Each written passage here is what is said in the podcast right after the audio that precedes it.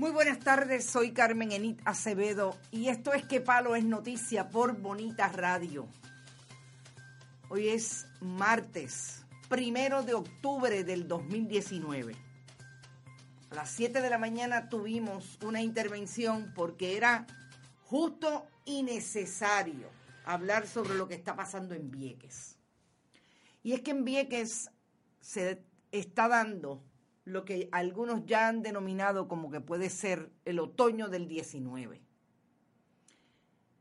Los viequenses están molestos y con razón por lo que está pasando en la isla municipio y que hoy vamos, esta tarde vamos a completar lo que teníamos sospecha de que estaba pasando cuando ayer sorpresivamente la directora de la Administración de Transporte Marítimo, la licenciada Mara Pérez Torres, se personó a la legislatura municipal de Vieques con una presentación, cuya primera página les voy a poner aquí, una presentación que se llamó Terminal de ATM en el muelle de Mosquito en Vieques. Y es que esta es, este es el proyecto que tiene Mara Pérez para la eh, quitar, sacar el muelle de Isabel II del casco urbano de la isla municipio de Vieques. Y yo digo que nos sospechábamos porque cuando anoche empezamos a tener información de lo que estaba pasando después de las seis de la tarde, básicamente terminando nosotros que para es noticias que empezamos a tener información de lo que estaba pasando en la legislatura municipal de Vieques, que ayer se, se constituyó en comisión total, nos trajo a la memoria todos esos proyectos que se dan a las espaldas del pueblo de Puerto Rico y que nos terminamos enterando que son proyectos de privatización, que yo no estoy en contra de la privatización, pero definitivamente la privatización no puede ser en contra de los intereses del pueblo. Y finalmente, cuando llegamos a información, ¿qué pasará en es, qué pasará? ¿Qué será lo que tienen entre manos? Nos damos cuenta que es un proyecto de privatización. Efectivamente. Pero antes de yo continuar en mi análisis y con la información que obtuve, sobre todo de las imágenes, que quiero que las vean y las tengan bien claras, porque de esos personajes vamos a hablar, sobre todo de este policía, que me dicen que se llama Brian Camacho, es viequense pero viene del 6C de Fajardo.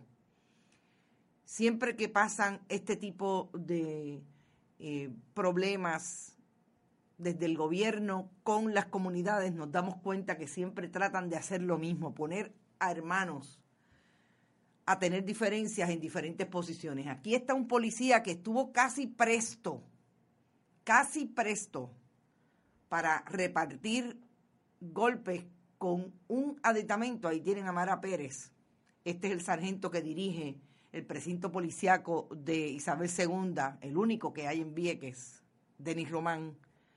Eh, y este policía, cuando sacan a Mara Pérez de la legislatura municipal, que esto que ven acá atrás es la alcaldía,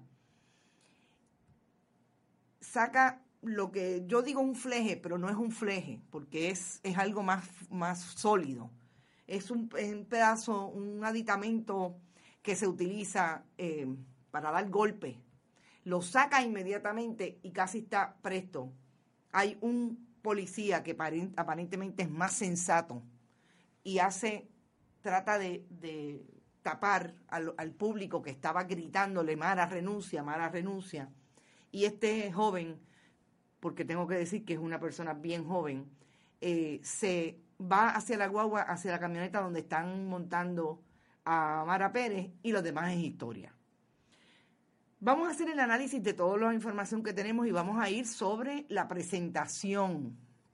La presentación que estaba oculta al pueblo de Vieques desde agosto del 2018, cuando la Administración de Transporte Marítimo con su ex director Juan Maldonado firmó un acuerdo con el alcalde del Partido Popular Democrático en Vieques, Víctor Emerick, para en efecto, hacer un proyecto de APP, dicen ellos, para eliminar o hacer otro proyecto en el muelle de Isabel II para llevarse el muelle a Mosquito.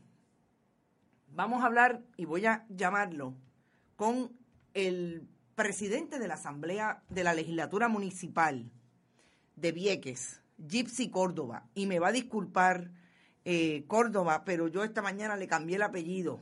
Como dice alguien que me conoce aparentemente muy bien por estas redes, no había tomado café. Y no tenía, eh, no tuve el, el, número correcto y ya me está escribiendo Gypsy Córdoba. Así que vamos a hablar con el legislador municipal, que me parece que es importante que nos ponga en contexto lo que allí ocurrió, porque después tenemos tiempo para entonces nosotros hablar sobre eh, lo que pasó. ¿Te está gustando este episodio? Hazte fan desde el botón apoyar del podcast de Nivos. Elige tu aportación y podrás escuchar este y el resto de sus episodios extra. Además, ayudarás a su productor a seguir creando contenido con la misma pasión y dedicación.